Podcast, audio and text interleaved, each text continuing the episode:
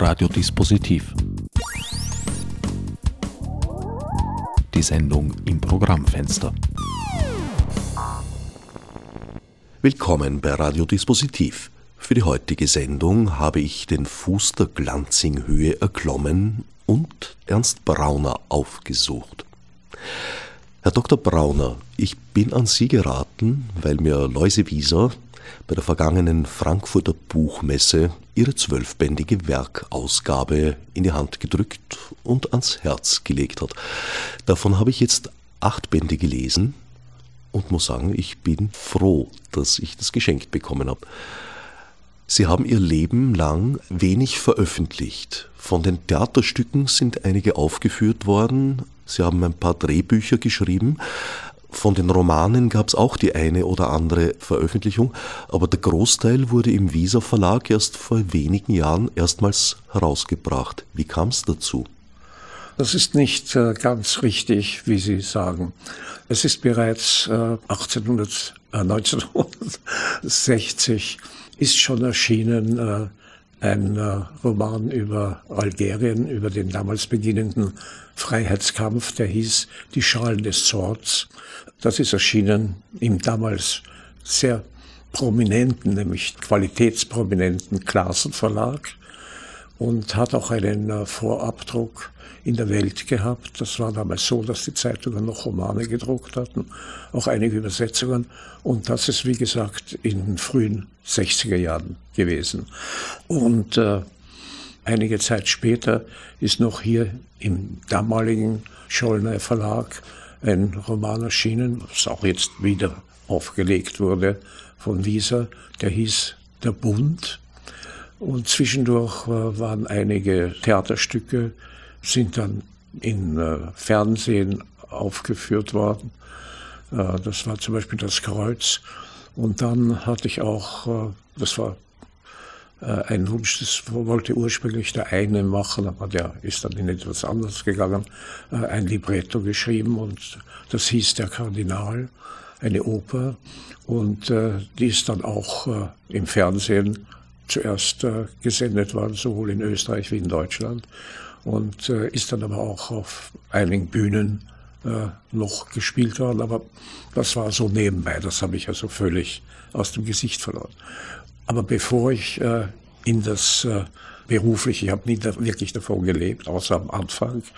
Und dieser Anfang bestand darin, dass äh, die Tätigkeit, die ich noch während des Studiums und am Ende des Studiums gemacht hatte, nämlich Drehbücher für Puppenfilme. Und da hatte ich auch Regie geführt in diesen Puppenfilmen. Wir können noch ausführlich über das sprechen, wenn es für Sie interessant sein sollte. Das ist dann zu Ende gegangen, äh, weil das ganze Filmgeschäft in Österreich damals zum Erliegen gekommen ist. Und ich äh, habe also keine Einkünfte gehabt aber eine ursprünglich sehr wohlhabende Frau, aber damals nicht mehr und noch ein Kind auch. Und also ich musste von irgendwo Geld herkriegen. Und äh, was für mich sehr deprimierend war, kurze Zeit auch noch Arbeitslosenunterstützung zu beziehen, bis dann Freunde mir geraten hatten, ich sollte doch Kurzgeschichten schreiben. Das habe ich getan. Und dies sind dann durch seinen Artikeldienst auch äh, weit verbreitet worden, in Österreich wie in Deutschland. Und da gibt es einen ganzen Stoß solcher Kurzgeschichten. Und äh, wie das jetzt der Loise Wieser diese Gesamtausgabe für mich gemacht hatte und auch beendet hatte, hat er gesagt, er würde sich eigentlich für diese Kurzgeschichten interessieren. Und dann habe ich äh, die Manuskripte wieder zusammengesucht, wie sie dieser Artikeldienst versendet hatte. Und der Läuse war interessiert, das zu veröffentlichen. Und das ist natürlich Kraut und Rüben durcheinander im wahrsten Sinne des Wortes. Und äh, so äh, habe ich mich entschlossen, dem einen Titel zu geben, der das sozusagen zusammenfasst. Und äh, dieser Titel heißt äh, Von Selbstmördern, Engeln und anderen armen Teufeln. Das hat der Läuse dann, weil das natürlich nicht digitalisiert war, abtippen lassen. Und es kommt noch im heurigen Jahr unter diesem Titel heraus, außerhalb der Gesamtausgabe, denn die ist ja beendet. Ein Ergänzungsband. Ja, schon der zweite, denn der erste ist etwas, was ich nach dem veröffentlichten Roman Die Schalen des Zorns, hatte ich einen Roman geschrieben im Klassenverlag, der auch materiell praktisch ins Ausmanövriert war, ist dort herumgelegen und ist für mich verschwunden. Und wie ich Ihnen gesagt habe, ich vergesse eigentlich immer, was da los war, was geschrieben ist. Ich habe auch diesen Roman vergessen, bis auf eine Kleinigkeit, dass äh, die Freundin des Haupthelden, der wird ein Finger abgeschnitten und dem Helden übersandt, damit er irgendwelche Unterlagen, die er hat, an unbekannte Personen ausliefert. Und äh, ich habe mich eigentlich nur erinnert an den abgeschnittenen Finger und wie ich aber hier gesucht hatte, die Manuskripte der Kurzgeschichten, die er, wie gesagt, auch noch im Ende dieses Jahres veröffentlichten werden als einer der Nachtrage, äh, bin ich also auch gestoßen auf das damals für mich und von mir total verschwundene Manuskript. Und das hieß Der Fieberbaum und handelt äh, von den letzten Tagen des Vietnamkriegs, wo die amerikanischen Soldaten und Offiziere in Bangkok darauf gewartet haben, oft mit ihren Familien, dass sie nach Vietnam geschickt werden zum Kämpfen oder Krepieren oder was auch immer. Und äh, der Läuse wollte auch das Buch haben und das ist jetzt bereits abgeschrieben, ist auch schon angekündigt im neuen Visa Katalog und es soll jetzt erscheinen im April oder Mai. Sie haben, wie schon erwähnt, Ihr ganzes Leben lang geschrieben. Jetzt ist es auch nicht so, dass Ihre Werke keinen Anklang gefunden hätten. Es wurde das eine oder andere verfilmt. Es wurde auch das eine oder andere Buch verlegt. Wieso hat das keine Kontinuität gehabt? Sie haben Verlage weil gehabt. Ich, äh, weil ich das äh, durch meinen Brotberuf wirklich in Anspruch genommen, äh, nicht wirklich verfolgt habe. Das Schreiben Weder, schon, aber nicht die Vermarktung. Die also keine, keine wirkliche Verbindung mehr mit äh, Verlagen oder Bemühen in der Hoffnung, dass man noch veröffentlicht. Zum Beispiel das erste, was im Wieser Verlag erschienen ist, das äh, ist dieser Roman Struldbrucks. Äh, Struldbrucks äh, kommen vor im dritten Band von Swifts Gullivers Reisen, wo Gulliver auf eine Insel kommt namens Lugnac und dort leben Unsterbliche. Und er bricht, Gulliver bricht aus in Entzücken, wie wunderbar. Diese Struldbrucks werden aber alt und immer älter. Und dann verlieren sie sozusagen praktisch die bürgerlichen Rechte. Das ist noch bei Swift. Und der Roman, den ich geschrieben habe, heißt also Struldbrucks und handelt davon, von unseren Alten, die immer mehr und mehr werden, aber nicht mehr dahin sterben und letzten Endes, wie entsorgt man die? Und das ist dann also auch noch leider ein Teil des von mir geschriebenen Strollbooks. Die kommen dann also in eigene Lager, von denen manchmal etwas Rauch aufsteigt. Und vor diesen Lagern bei der Eingangstüre ist eine Tafel, da steht Arbeit macht jung. Tja, also mit einem Wort, sie werden sehr unangenehm dezimiert.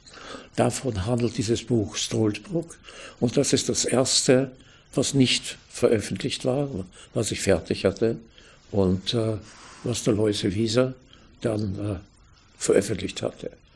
Und äh, sehr bald danach noch andere Sachen, die ich erst dann geschrieben habe, wo ich mehr Zeit hatte. Aber wie kann es sein, dass Sie zwar Ihr Leben lang permanent geschrieben haben, aber offenbar überhaupt keinen Drang verspürt haben, sich um die Veröffentlichung zu kümmern? Weil so ganz getrennt von der Verlagsbranche waren Sie ja auch wieder nicht. Sie haben eine Zeitschrift geleitet. Ich habe mich damit äh, nicht beschäftigt. Für mich war das Schreiben etwas, äh, was ich eigentlich für mich gemacht hatte, weil Schreiben ist eine Art von Leben, was äh, innerhalb einer, sagen wir, privaten Beziehung nicht immer einfach ist. Was immer ich heute schreibe, ist eine Art von Leben. Nicht so sehr im autobiografischen Sinn, das ist es natürlich auch, aber man lebt, wenn man schreibt, dieses Leben. Und das ist darum ungeheuerlich, weil äh, dieses andere Leben, das ist mehr als ein Betrügen der üblichen alten Art sozusagen. Wenn ein Stück Fleisch in einem anderen Stück Fleisch steckt, das ist kein Betrügen. Aber wirklich ein, ein anderes Leben zu leben, wo der Partner nicht drinnen ist, es ist so schlimm wie, oder schlimmer als Betrügen. Und das erklärt, äh, wie ich es teilweise erlebe. Meine Frau würde das natürlich bestreiten, aber ich empfinde es so. Sie haben vorhin gesagt, dass Sie, wenn Sie etwas geschrieben haben, das auch wieder vergessen. Andererseits gibt es in Ihren Büchern einige Figuren, die einem immer wieder begegnen. Da ist zum Beispiel der fahrende Gaukler, da ist der Jude Spivak und auch noch einige andere, die öfter mal vorkommen. Also ganz vergessen sind diese Welten, die Sie da geschaffen haben, offenbar doch nicht. Äh, also der, der fahrende Gaukler, der Zigeuner, ja, genannt Zigeuner der kommt insofern in zwei Büchern vor, nämlich sowohl in den Struldbooks wie in dem Buch O Böhmerwald. Die zwei Bücher äh, sind eine zeitliche Abfolge.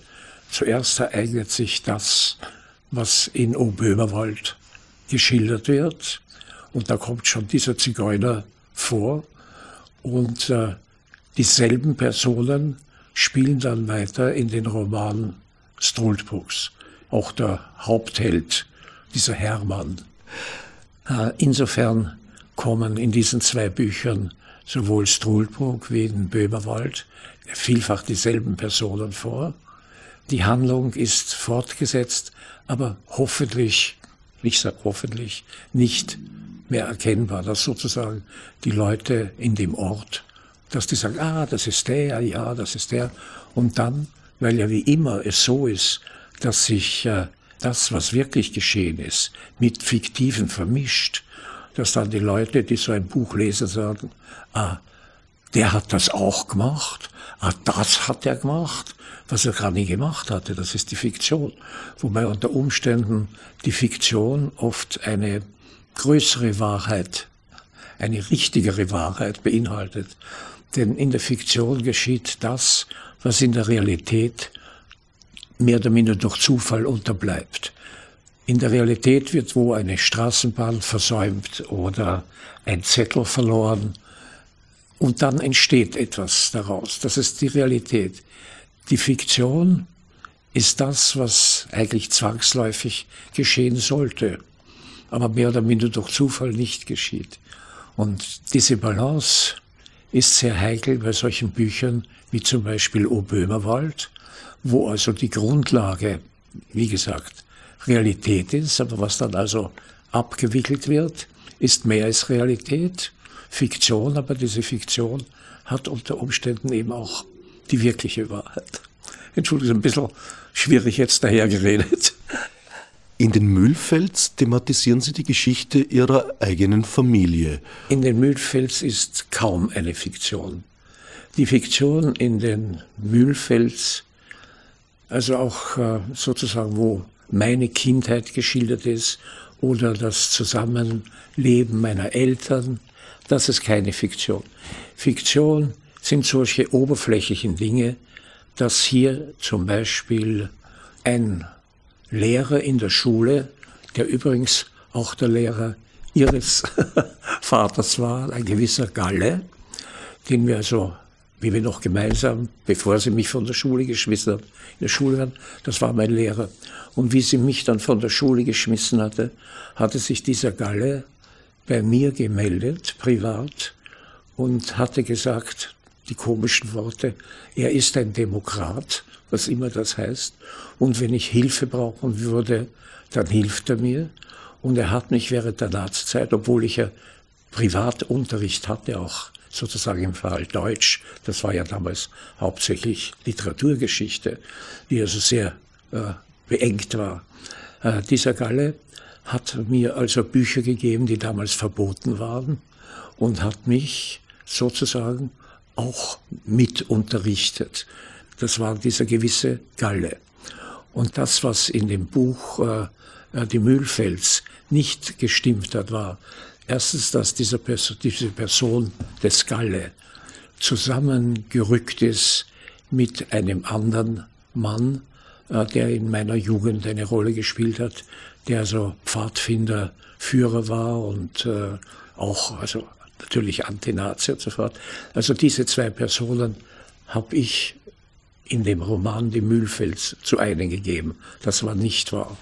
Und das Zweite, was in dem Roman Mühlfels nicht der Wirklichkeit entsprochen hatte, war, in diesem Roman Mühlfeld taucht aus den Philippinen eine Verwandte auf, die Polde. Das ist alles wahr, also Realität. Und die kam dann auch nach Wien und wir haben uns sehr gut verstanden und viel Ähnliches, vor allem beim Essen und beim zu viel Essen entdeckt hatten. Also wir haben uns sehr gut verstanden. Und dann hatten, hatte nur sie gesagt, ihr Vater, das war jener Karl Megele von Mühlfeld, mhm. jedenfalls, der also noch vor der Nazizeit in Deutschland gelebt hatte und im Kabarett tätig war und der später über Südamerika und China nach Manila gekommen ist und dort dann ein wohlhabender Mann wurde. Dieser Karl Megele oder Megele von Mühlfeld, wie er sich nannte oder wie auch immer, der hatte auch verschiedene Sachen geschrieben. Auch äh, einen Roman, wie er als ganz junger Mann, vielleicht damals 20 oder 22 Jahre alt, die Schule nicht beendet, aus dem Krieg leicht verletzt zurückgekommen, hat einen Roman geschrieben, der damals auch veröffentlicht wurde, der hieß Möglichkeiten. Und äh, das war, ich würde sagen, für die damalige Zeit sehr interessanter, sehr expressionistischer Roman. Und er hat auch weiterhin noch geschrieben, aber dann hauptsächlich in den 30er Jahren fürs Kabarett in Deutschland. Jedenfalls, es gab von ihm einen Koffer, dort wären angeblich gewesen Dinge aus seinem Leben. Und dieser Koffer war abgestellt in irgendeiner bekannten deutschen Bibliothek. Ich weiß nicht, welches war. Ich, das ist jetzt wieder meine Vergesslichkeit.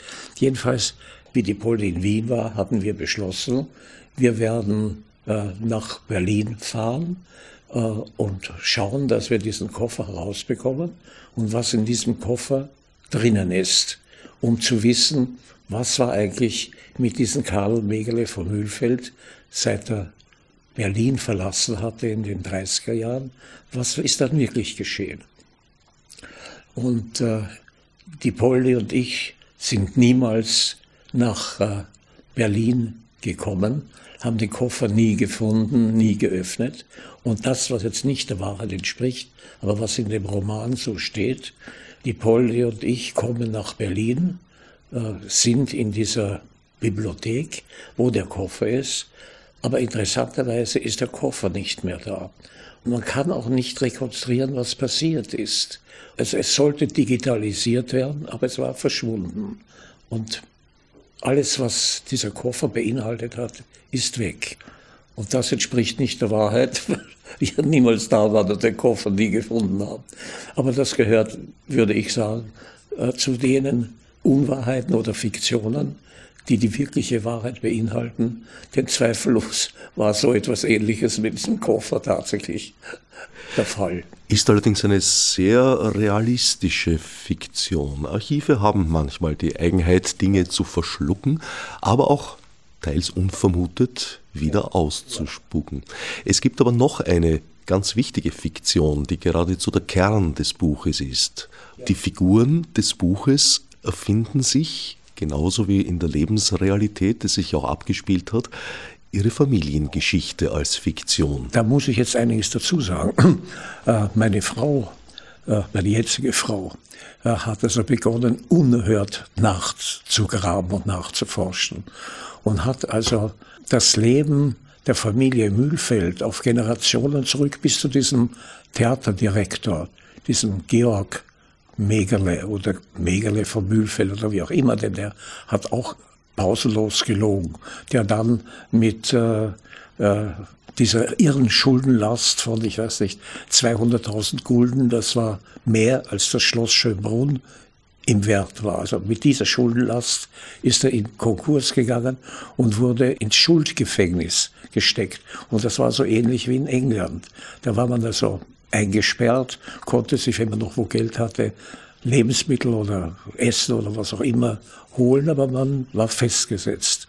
Und dort war also dieser Georg, der Direktor vom Theater in der Josefstadt, mit dieser Schuldenlast von 200.000 Gulden, der saß dort fest. Das ist Historie, ja.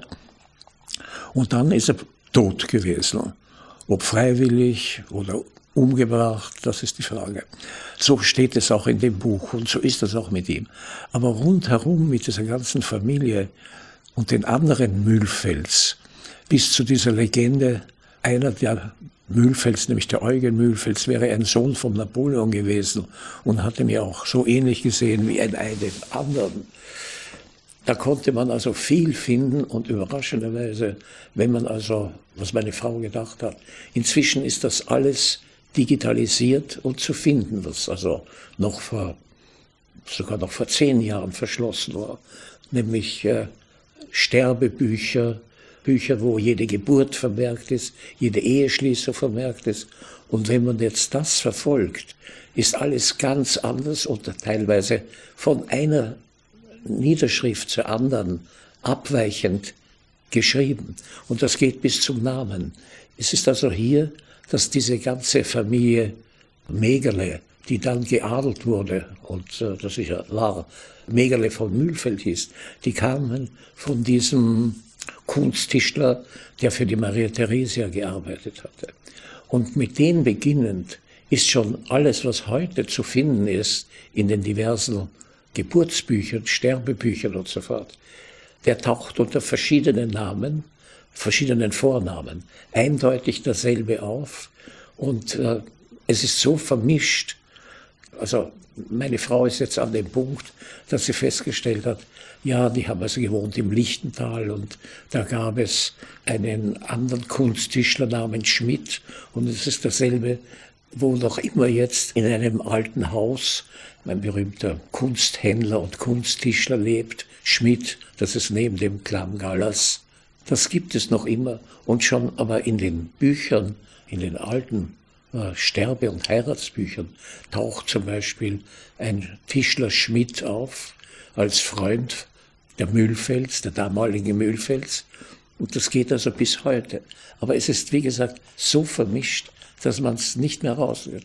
Und das geht also bis zu der Person, die äh, in Wirklichkeit die interessanteste Person meiner Ahnen wäre. Das ist diese Therese Megerle, ob von Mühlfeld oder nicht von Mühlfeld, diese Therese Megerle. Die war also wirklich eine unerhört fruchtbare Schriftstellerin, äh, ungefähr so wie die Rosamund Pilcher heute. Und äh, die hat, denn es gab ja keinen echten Urheberschutz, die hat also auch äh, auf Theater gebracht Dinge wie den Graf von Monte Cristo und äh, Onkel Toms Hütte. Das hat sie alles dramatisiert und sind aufgeführt worden. Die meisten in der Josefstadt ja, und sie war die Frau jenes Georg Wegerle, der zuletzt Theaterdirektor in der Josefstadt war, mit diesen irren Schulden. Und das, was also hier geschrieben ist, was der so geprasst hatte, nicht? Wenn er Schillers Räuber aufgeführt hatte mit einem Kunsträtertrupp oder dass er eine neue Beleuchtung eingeführt hatte, wo das, das ganze Geld verputzt hatte. Also dieser Theaterdirektor hat zwar von ihr Stücke gebracht, aber auch schon wie der tot war, sind sie noch immer in der Josefstadt und in anderen Bühnen geführt worden. Und da gab es Aufführungen von 80 oder 100 Mal. Das war für die damalige Zeit gigantisch. Normalerweise gab es von einem Stück nicht mehr als sieben oder acht Aufführungen. Dann war also das Publikum ausgeschöpft, das dazugegangen wäre. Also diese Therese Megerle, das war eine wirklich äh, bedeutende, nicht dass sie so gut gewesen wäre, aber eine berühmte und gesuchte Schriftstellerin ihrer Zeit. Und jetzt kommt das Entscheidende, von der ist in meiner Familie nie die Rede gewesen. Weder meine Mutter noch meine Großmutter hatten diesen Namen je erwähnt. Sie hatten alle Lügengeschichten vom äh, Napoleon und seinem unehelichen Sohn Eugen erzählt, halb lächelnd und halb vielleicht es doch war. Aber nie ist ein Wort gefallen über die wirklich vorhandene Therese, ihren Tod inbegriffen. Sie ist noch immer in den Büchern als wohnhaft gemeldet worden, wie sie in Wirklichkeit schon längst tot war in anderen Büchern. Welches Ende diese Therese gefunden hat und wo, weiß ich nicht. Aber mit Sicherheit, nein, die Vermutung.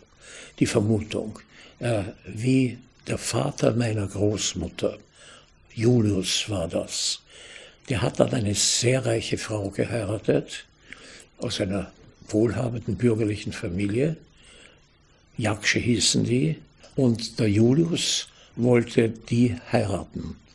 Da war aber die Familie Megele von Mühlfeld, der, der Eugen, das war der berühmte Rechtsanwalt, der war zu dem Zeitpunkt auch schon tot.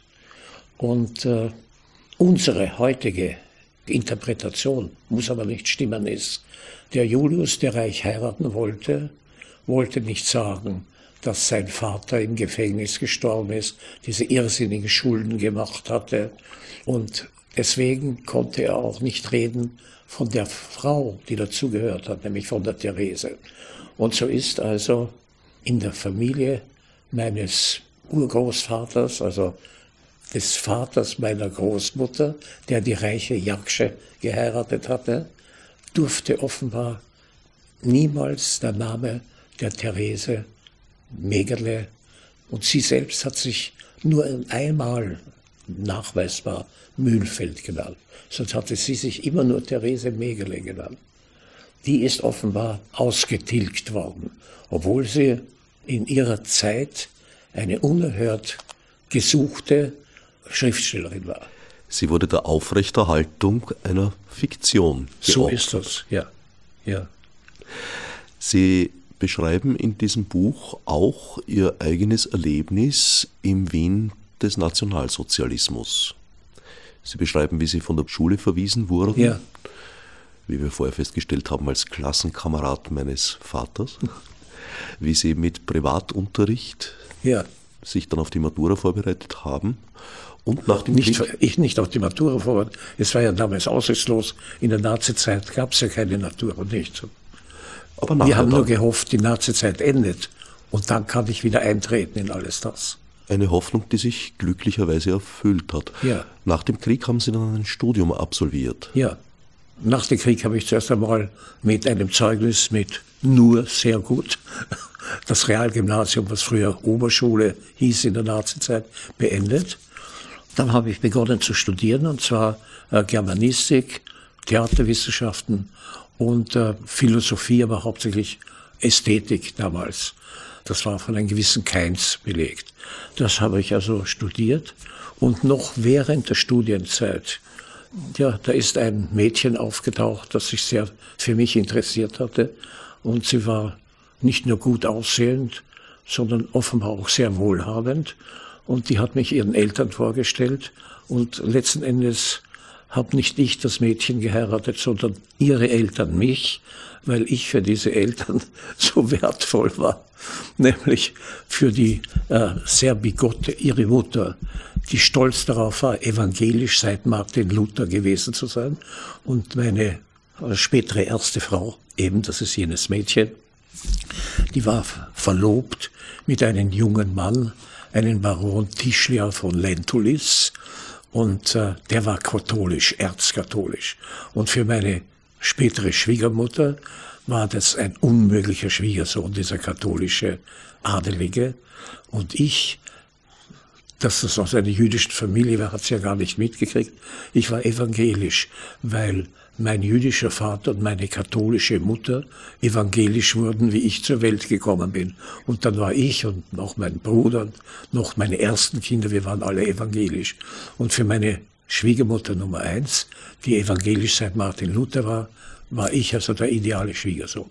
Hingegen für meinen Schwiegervater, der war damals ein zwar reich gewordener, aber bereits abschwimmender, abgeschwemmter Filmproduzent. Dieser Filmproduzent äh, war aus Knittelfeld und war dort in der Verwaltung und Buchhaltung der Gemeinde in Knittelfeld tätig. Und seine Liebe war der Film. Und wie er dann eingerückt hatte, war in Prag, konnte er verschiedene Geräte für den Film, hauptsächlich Scheinwerfer, billig kaufen. Und im Besitz dieser Scheinwerfer kam er nach Wien, hat sie auch an diese beginnende Filmindustrie hier vermietet und hat dann aber selbst einen Film gedreht, der ein unerhörter Erfolg wurde. Und dieser Film hieß Schleichendes Gift. Das war ein, sozusagen ein Aufklärungsfilm. Aber das Ganze war so, dass es verboten war wegen der lächerlichsten Dinge. Aber es war ein riesig, riesiger finanzieller Erfolg. Und nach diesem finanziellen Erfolg vom schleichenden Gift hat er noch einen zweiten Film gedreht, der hieß Von Mädchen zur Frau. Der war kein Erfolg mehr, da hat er schon das Geld, was er vom schleichenden Gift verdient hat, ist draufgegangen. Und äh, ja, das war das eine. Filme dieser Art. Aufklärungsfilme unter Anführungszeichen. In Wirklichkeit auch waren es keine Pornofilme, es war ja lächerlich. Äh, das, das was man heute als, als Softporno mit, mit äh, ja, ein bisschen weniger. Verbrämung bezeichnen Sie, würde. Aus diesem Film äh, vom Mädchen zur Frau, Dinge, die sich ereignet hatten in diesem, in diesem Film. Der Hauptdarsteller war der Erwin Strahl, das war der Mann von der, Sie wissen eh, Haas später. Ja? Also der hat hier die Hauptrolle gespielt. Und äh, dieser junge Hauptdarsteller im Film, äh, der geht zu einer Prostituierten und was und verschwindet hinter einer Türe und die Kamera macht einen leichten Schwenk von der Türe auf eine Uhr, die neben der Türe steht und in dieser Uhr geht ein Pendel hin und her. Ja, das ist alles. Und das ist von der damaligen Filmzensur verboten worden, weil diese Bewegung des Pendels, das bedeutet sozusagen den Geschlechtsakt. Und das ist dann also musste rausgeschnitten werden. So war damals die Zensur oder Selbstzensur oder wie auch immer. Und wie gesagt, dieses von Mädchen zu Frau war kein Erfolg mehr. Aber was ich sagen wollte, geht in die andere Richtung. Er hat also, mein Schwiegervater, mein erster Schwiegervater, ich hatte ja insgesamt dann drei, also mein erster Schwiegervater hatte also nicht nur diese Art von Filmen gedreht und dann sein Geld dabei verputzt, äh, sondern seine andere Liebe waren Kinderfilme, Puppenfilme. Und für diese Puppenfilme hatte meine dann spätere Frau die Kostüme gemacht. Ein anderer Mann, ein alter Mann, hatte die Köpfe geschnitzt. Und äh, ich hatte Drehbücher geschrieben für Puppenfilme, die dann auch aufgenommen wurden. Und da war ich der Regisseur. Ich war also damals gerade 21 Jahre alt und war bereits Regisseur von Puppenfilmen, die auch in den Kinos überall gelaufen sind. Und das war also sozusagen meine, meine erste Tätigkeit. Wie das mit Film alles zu Ende war, das heißt, mein Schwiegervater sein Geld verputzt hatte und ich nichts hatte, davon hatten wir schon gesprochen, hatte ich eben begonnen, Kurzgeschichten zu schreiben und die führen in diese jetzige Veröffentlichung hinein. Danach waren Sie auf der Suche nach einem Brotjob und sind in den Journalismus gekommen. Ja, das war folgendermaßen. Ich hatte schon diese Kurzgeschichten geschrieben. Und diese Kurzgeschichten sind in die verschiedensten Redaktionen gekommen, darunter in die Redaktion des damaligen österreichischen Stern. Da war ein gewisser Strohhall, Chefredakteur. Und äh, ein, ein, eine andere Zeitung, wo meine Kurzgeschichten waren, das war die Weltpresse. Die hatte damals jemand gemacht, der gleichzeitig die Welt am Montag als Chefredakteur gemacht hatte.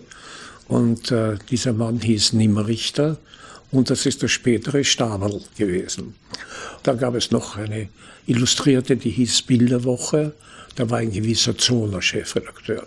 Und meine Kurzgeschichten sind also erschienen sowohl in der Bilderwoche wie also in der Weltpresse, beim Stern niemals. Aber sie haben die Kurzgeschichten immer angenommen. Und dann kam ein Angebot vom Nimmerrichter, äh, der ja die Weltpresse und die Welt am Montag hatte, ob ich vielleicht für die Welt am Montag arbeiten würde, und zwar am Sonntagabend und das ganze Gebiet der Außenpolitik. Na, da habe ich mich, weil ich ja gar kein Geld hatte, absolut dazu berufen gefühlt. Und so hatte ich bei dieser Welt am Montag, am Sonntagabend, zusammen mit den Schließer, Sie wissen, wer der Schließer war? Roman Schließer, der, der Roman Schließer, dabei. Der war also äh, sozusagen tätig für die aktuelle Tagesberichterstattung, also mit dem Schließer als Kollegen und ich für Ausland tätig in der Welt am Montag. Und äh, beim Stern, die haben zwar angenommen die Kurzgeschichten, aber nicht und nicht veröffentlicht. Dort gab es in diesem Verlag eine zweite Zeitschrift. Das war eine Frauenzeitschrift. Die hieß auch dann später Brigitte. Und zwischendurch durfte sie nicht mehr Brigitte heißen, dann hat sie Marianne geheißen. Und äh, dafür war sie ursprünglich auch das Strohhall zuständig. Und äh, da gab es noch eine, die hieß Radiorevue. Und in der Radiorevue saß einer, der meine Kurzgeschichten endlich im Stern veröffentlichen wollte. Und der hieß Machowski. Dann war also, das hieß zeitlich dann alles sehr zusammengedrängt und hat sich in, innerhalb einer kurzen Zeit so abgespielt. Ich hatte von dem Machowski, der meine Kurzgeschichten immer bringen wollte und nicht konnte, weil das Strohhalse, der sehr schlampig war, irgendwo liegen gelassen hatte, der hat mich eingeladen, für die Radiorevue zu arbeiten. Und so kam ich in die Radiorevue, aber die Radiorevue ist auch gleich wieder eingestellt worden. Und so habe ich dann dort beim Stern gearbeitet, noch kurz, das war wie gesagt vielleicht ein, zwei Monate unter dem Strohhall. Und dieser Strohhall hatte sich mit dem damaligen Geschäftsführer dieses Verlags zerstritten. Dieser Verlag war der Ulstein Verlag, und zwar der österreichische Ulstein Verlag. Und dieser Geschäftsführer war der Treichel, und zwar der Heinrich Treichel.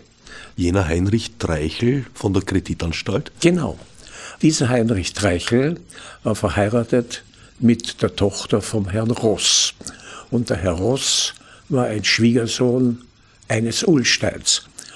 Und der Herr Ross war Geschäftsführer des Ulstein Verlags in Wien. Und äh, dem Herrn Ross hat man nachgesagt, dass er zwei verdienstvolle Dinge äh, in seinem Leben gemacht hatte. Erstens, er hat eine Ulstein-Tochter geheiratet. Zweitens, er hat in einem Stapel Manuskripte, was niemand mehr angesehen hat, gefunden, im Westen nichts Neues.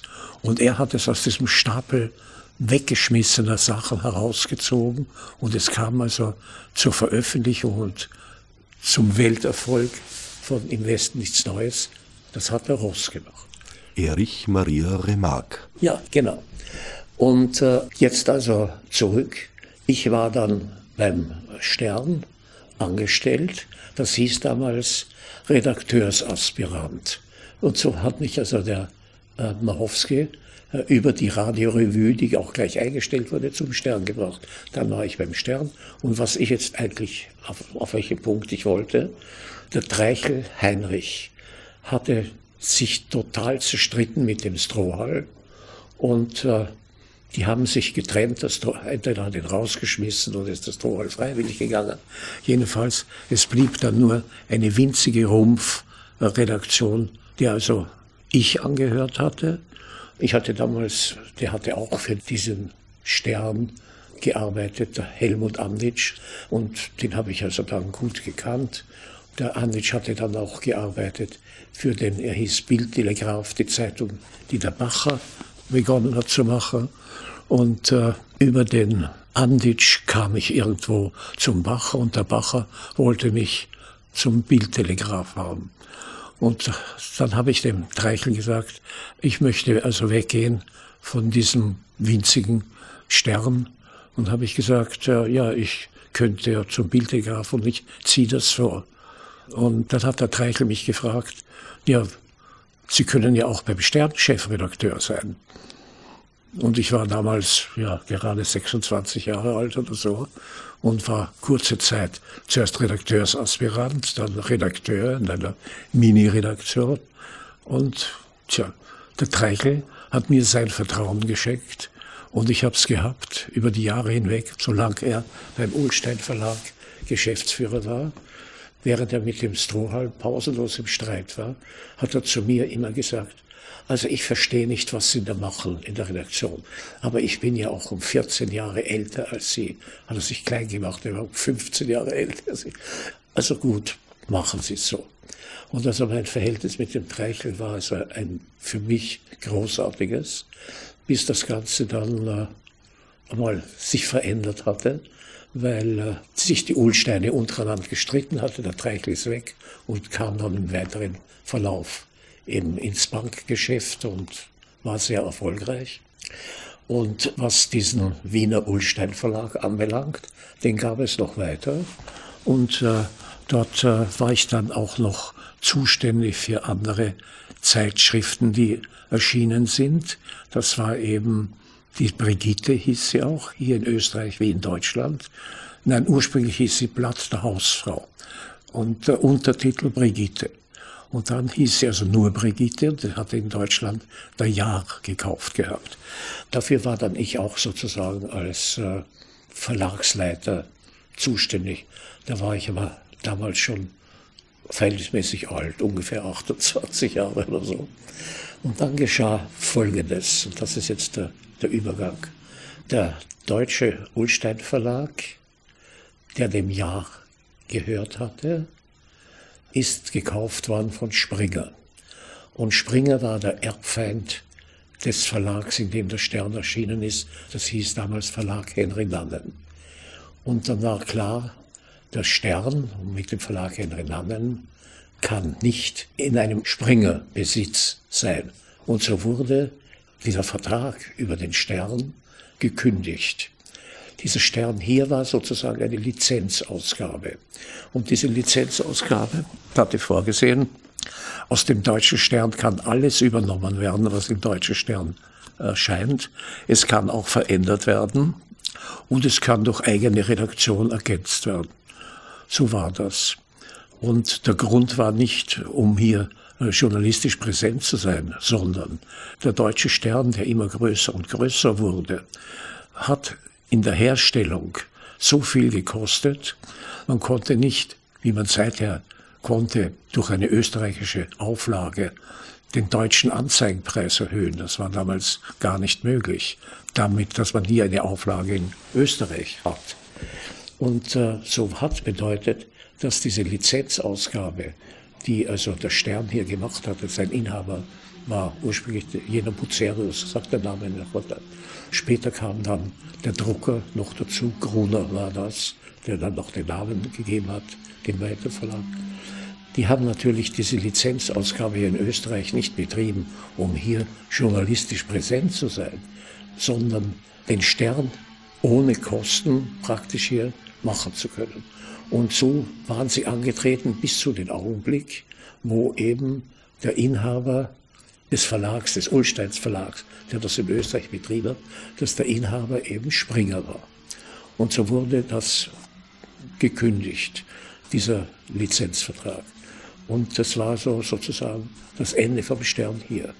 Und jetzt kommt also der Punkt, warum ich erwähnt hatte, dass ich meine Berufskarriere dem Hitler verdanke. Denn zu diesem Zeitpunkt habe ich äh, eben nicht nur Bilanzen lesen können, sondern habe auch gesagt, warum macht der Gronert Verlag nicht äh, selbst eine Firma in Österreich und bringt den Stern, der so kostenablenkend ist, hier in dieser eigenen Tochterfirma. Und das ist äh, bei den Deutschen Geschäftsführer vom Stern sehr gut angekommen. Und der hat mich auch sehr gemocht. Das besonders Interessante war, dass das wir selbst mit Stolz immer versichert hatte. Er ist ein alter Nazi. Und das war also der Herr Streitberger. Und der war also sehr angetan von meiner Idee, eine eigene Firma zu machen. Und äh, das ist dann auch geschehen. Hier wurde eine Firma gegründet. Ursprünglich hieß die Firma auch hier Henry Nannen Verlag. Und erst später dann wurde es Gruner und Jahr Verlag. Und diese Firma, da habe ich dann im Auftrag von Herrn Streitberger wunderschöne neue Räumlichkeiten gefunden in jenem Haus am Parkring, wo wir dann geblieben sind. Und es war noch die Firma nicht einmal angemeldet, hat mir der Herr Streitberger, der alte Nazi, auf die Schulter klopfend gesagt, er findet das sehr gut, wie wir das machen und wie ich das mache. Und wenn ich einmal Geld brauchen würde, Kredit oder so, äh, kann ich das von der Firma bekommen.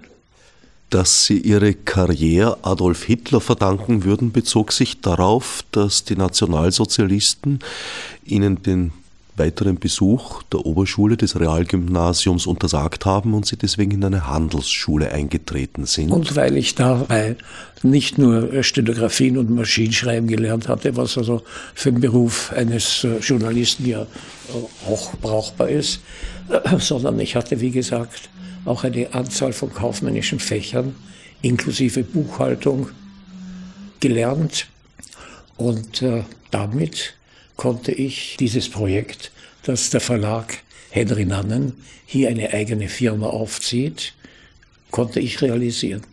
Wie lange sind Sie im, im Journalismus in der Medienbranche tätig gewesen?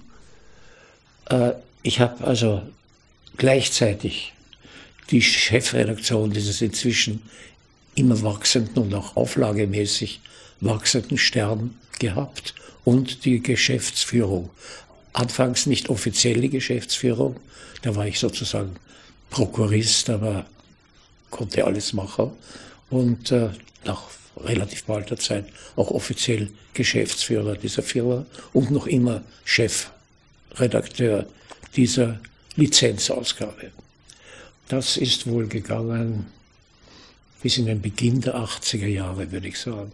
Und dass das ein Ende gefunden hat, ist genauso abenteuerlich wie der Beginn. In der deutschen Firma, der Besitzer ist inzwischen Bertelsmann geworden. Es war aber noch immer auch der Jahr beteiligt. Und der hatte gefunden, also mit dieser Lizenzausgabe soll man endlich Schluss machen. Der Chefredakteur der Deutschen, das war der Henry Nannen. Also der Henry Nannen ist öfters gekommen, war immer sehr freundschaftlich und großzügig.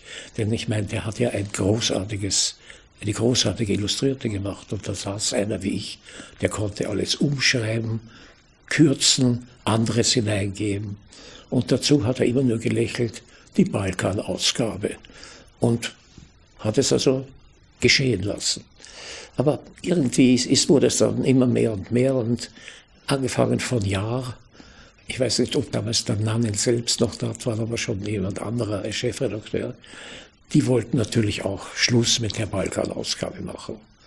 Also ich hätte mir was anderes suchen müssen und das war hier wirklich sehr gut bezahlt. Und dann geschah etwas anderes, was auch wirklich seltsam ist.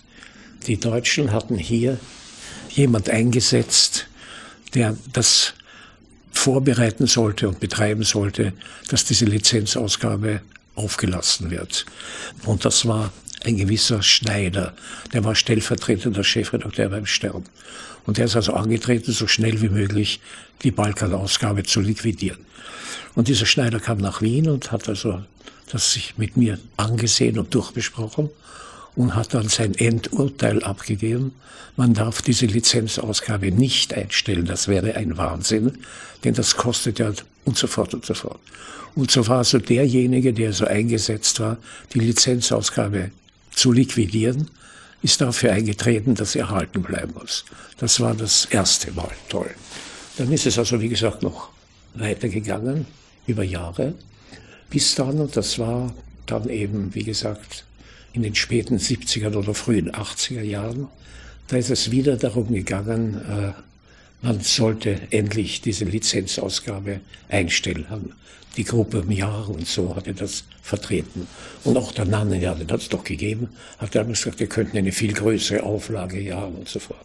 Und es ist wieder gegangen, je größer die Auflage, desto mehr Kosten, desto mehr Verlust. Das kann man nicht machen. Und da ist im Streit gekommen, derjenige, der für in, in, also in Deutschland für die Tochterfirmen zuständig war, einer, der im Vorstand war, ein gewisser Poppe. Und äh, der Geschäftsführer damals war von Bertelsmann eingesetzt, ein gewisser Fischer. Und die kamen also in Streit, soll man das jetzt hier einstellen oder nicht einstellen? Und die haben immer gestritten über alles Mögliche. Und der Poppe hat dem Fischer gesagt, da muss er ja einer ein vollständiger Trottel sein, wenn er nicht begreift, dass man diese Lizenzausgabe zur Kostenersparnis machen muss. Und es musste kein anderes Wort gebraucht werden, als da muss einer ein völliger Trottel sein, dass es dann so gemacht wurde. Es ist also dann das eingestellt worden. Dann kam es also nicht mehr den Stern, der hier als ein eigenes, als eine Lizenz ausgemacht wurde. Es gab den deutschen Stern hierher geschickt mit einer Beilage mit Österreich Themen und österreichischen Inseraten, was immer weniger und weniger wurden. So wie nebenbei gesagt es bei der bunten Illustrierten gemacht wurde. Die hatten auch keine eigene Österreich-Ausgabe, aber die hatten sozusagen ein österreichisches Supplement. Und so wurde der Stern mit diesem Supplement hier gemacht. Das ist dann theoretisch bis heute die Auflage, ist natürlich rapid auch in Österreich immer weniger und weniger geworden was ja gut war, denn je größer die Auflage, desto größer das Minus, obwohl man ja zwischenzeitlich dann in Deutschland auch den Anzeigenpreis berechnen konnte mit der höheren Reichweite in Österreich, also was ja anfangs nicht so war. Aber das hat es gegeben. Was haben Sie dann gemacht, nachdem es den Stern Österreich nicht mehr gab, die eigene Ausgabe? Ja, also ich war noch immer Geschäftsführer dieser österreichischen Firma, wo es den Stern nicht mehr als Lizenzausgabe gegeben hatte, sondern noch als Supplement, also mit einem Supplement. Dann hatte jemand anderer, ein gewisser Neuhauser, der hatte noch Anfangsredaktion gemacht, dass er sich auch mit den Deutschen zerstritten hatte und weg ist und inzwischen gestorben ist. Also de facto ist noch heute so, dass es eine Anzahl deutscher Illustrierten gibt mit einem Österreich-Teil. Und das ist gewesen, also der Stern, die Brigitte, Schöner Wohnen, Geo, Kapital, also die, die ganze Palette. Und da gab es also von den meisten einen Österreich-Teil dazu, wo ich ja mit der Redaktion nichts mehr zu tun hatte. Aber hier wurde dieses Supplement hergestellt und gedruckt, mit Anzeigen versehen und das hat sogar Geld gebracht. Der Stern im Speziellen wurde immer weniger und weniger und ich war Geschäftsführer diesen Konglomerat von äh, äh, Supplements zu den verschiedenen deutschen Illustrierten. Beilagen. Es hat aber auch nur mäßig gedauert, denn ich bin dann wohl auch bereits in das Alter gekommen. In Österreich war eine sehr hohe Abfertigung zu zahlen. Also ich bin mit viel Geld, habe ich dieses Dienstverhältnis, wie ich 65 war, scheinbar oder vorläufig beendet. Ich sage darum vorläufig, war so, nicht? Erstens einmal war ich in Österreich der Einzige, der noch äh, auch eine Firmenpension, wenn auch nicht groß, bekommen hat. Sonst hat es in Österreich keiner gehabt. In Deutschland haben es damals noch fast alle Redakteure gehabt. Und dann gab es natürlich die österreichische Gesetzgebung, wo äh, beim Beenden eines Dienstverhältnisses eine Abfertigung fällig war. Ich hatte so beides gehabt. Einerseits die Pensionszusage, die, wenn es Österreich nicht zahlen konnte, von Deutschland gezahlt werden müsste. Und äh, andererseits die hohe Abfertigung aufgrund des österreichischen Kollektivvertrags. Und äh, so bin ich dann in Pension gegangen, habe meinen Nachfolger, das war der frühere Anzeigenleiter noch in meiner Zeit, hat ihn als Nachfolger noch eingesetzt und nach ungefähr einem Jahr oder nicht einmal einem Jahr haben sie mich wieder zurückgeholt, weil mein Nachfolger, ich kann nicht sagen gestorben ist, er ist eher gestorben worden. Also entweder ist er im Rausch, weil er viel getrunken hatte, in dem Haus, wo er gewohnt hatte, über die Treppen hinuntergefallen. Oder seine Frau, die sich sehr merkwürdig verhalten hat, immer, hat ihm einen leichten Stoß gegeben. Jedenfalls, er ist aus dem Koma nicht mehr erwacht. Die deutsche Mutterfirma hatte mich wieder zurückgeholt, um einen neuen Nachfolger zu suchen und einzuführen, einzuarbeiten, was ich auch getan habe. Und so bin ich also noch einmal hier zurückgekehrt. Das war dann also ein Nachgesang. Eine Ehrenrunde, wann war das in etwa? Das Jahr, wo ich das erste Mal in Pension gegangen bin, da war ich 65. Das muss also gewesen sein 93. Und wie ich dann nochmals gekommen bin und wie noch ein Jahr lang da war, das war ungefähr ein oder eineinhalb Jahre später. Mitte der 90er Jahre. Ja, ja.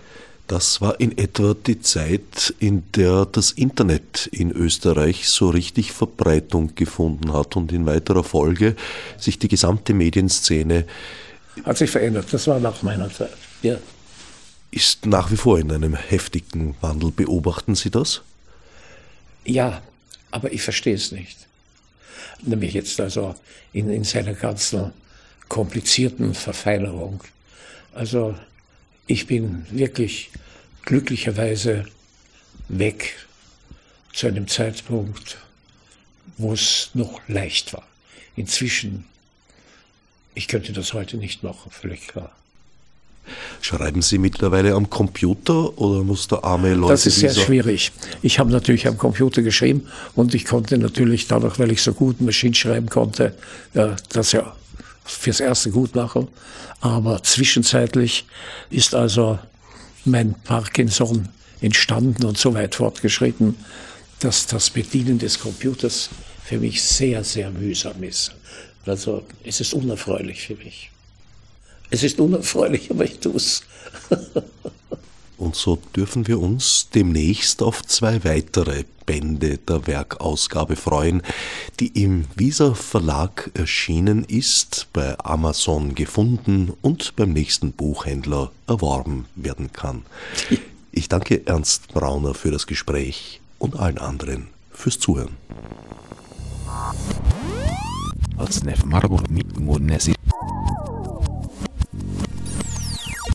wie ich die Subsidiarten